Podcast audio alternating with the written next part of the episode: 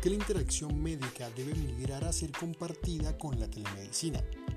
Desde hace mucho tiempo tenemos herramientas que nos facilitan la vida, hacen que estemos juntos sin estar cerca, hacen que podamos mantener relaciones a kilómetros de distancia, pero aún así nos mantenemos reacios a aceptar que en algunos ámbitos como la medicina también podemos dar este paso.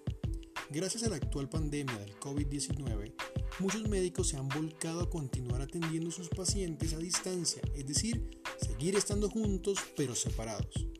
Esto nos ha mostrado lo que no quisimos ver durante mucho tiempo, y es que sí se puede hacer una medicina a distancia de forma segura que cumpla con las expectativas de todos, no solo de los pacientes, sino también del personal de la salud.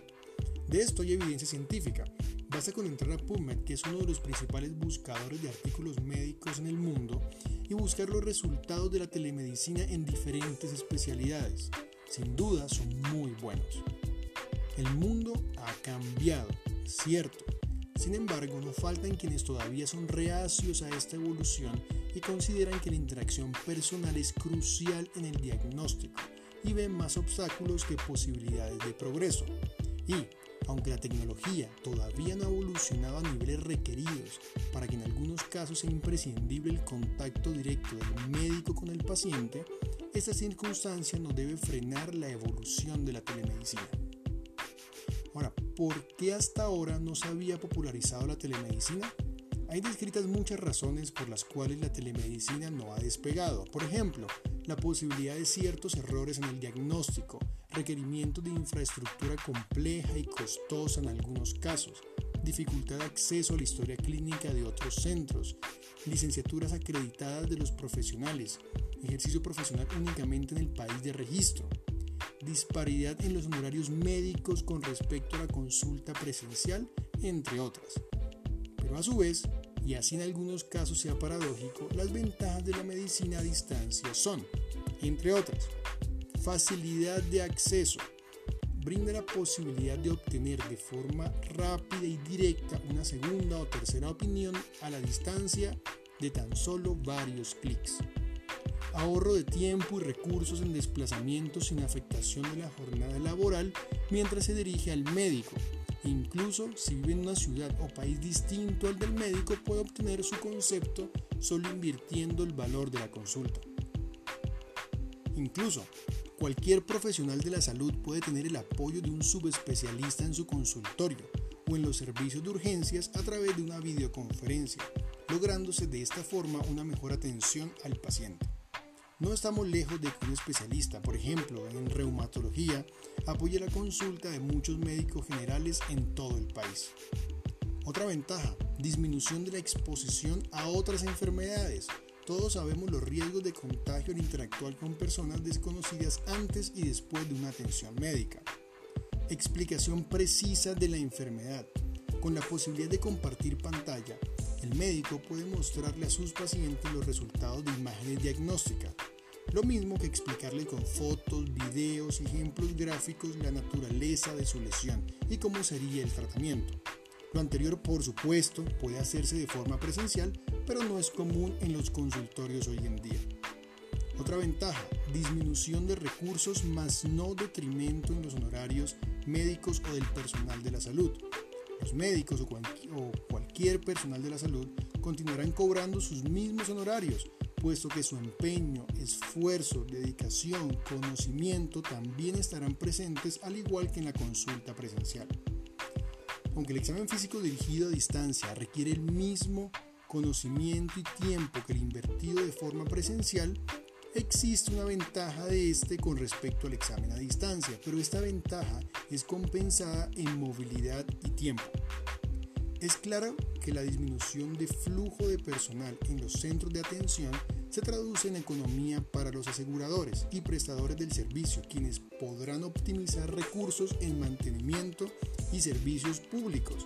Podrán tener menos consultorios y reducción de gastos en papelería, dado que todo se hará de forma electrónica. Entonces, en resumen, ¿por qué no ha despegado la telemedicina? Uno lo puede resumir en dos grandes grupos, en dos tópicos. El primero, un temor legal. Es de entender que si se aceptan las actuales limitaciones de la telemedicina, pueden suscitarse conflictos que deberán resolverse en tribunales especializados.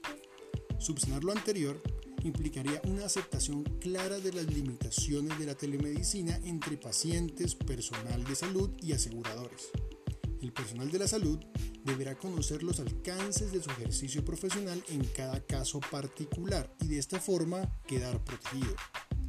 Protección de la información. Los ataques cibernéticos a los que todos tememos son difíciles de evitar aún con la mejor tecnología pero si usamos de forma precavida los canales de comunicación y los pacientes, que al final son los dueños de la información, conocen y asumen estos riesgos, no debería existir algún problema legal. El otro punto es la cultura. Aunque existe el temor de que la telemedicina excluya las interacciones que son propias de nuestra cultura latina, como los saludos, el preguntar por la vida del paciente, por su familia y demás intereses personales, todo esto puede continuar a través de los medios tecnológicos actuales. Con el uso paulatino de la telemedicina, todos nos daremos cuenta de esto y tendremos la transformación cultural hacia la medicina del futuro. ¿Cómo hacer esta migración de hacer solo consulta presencial a compartir la interacción médica con la telemedicina? Creemos que la selección de los pacientes, de acuerdo con los criterios específicos que cada médico o cada personal de salud tratante defina serán la base fundamental para iniciar esta transición. Por ejemplo, dichos criterios podrían ser controles para lectura de imágenes de pacientes que hayan sido examinados previamente, controles para reformulación de medicación crónica, controles para programación de cirugía cuando ya se realizó un examen físico previo y es poco probable que cambie en el tiempo, dado desde la última interacción presencial. Control para realizar escalas funcionales de rutina en el posoperatorio. Pacientes de primera vez en otra ciudad que permita, digamos, esta, esta consulta de primera vez, dado que el paciente está en otra ciudad, permita orientar el manejo para que cuando asista a la consulta presencial ya tenga adelantado exámenes diagnósticos o tratamientos iniciales. Pacientes de primera vez, pero que deseen una segunda opinión de lectura de imágenes. Creemos firmemente que, así como otras formas de trabajo a distancia, el teleperiodismo, la teleeducación y demás, llegaron para quedarse, la telemedicina está iniciando su marca indeleble en nuestras vidas.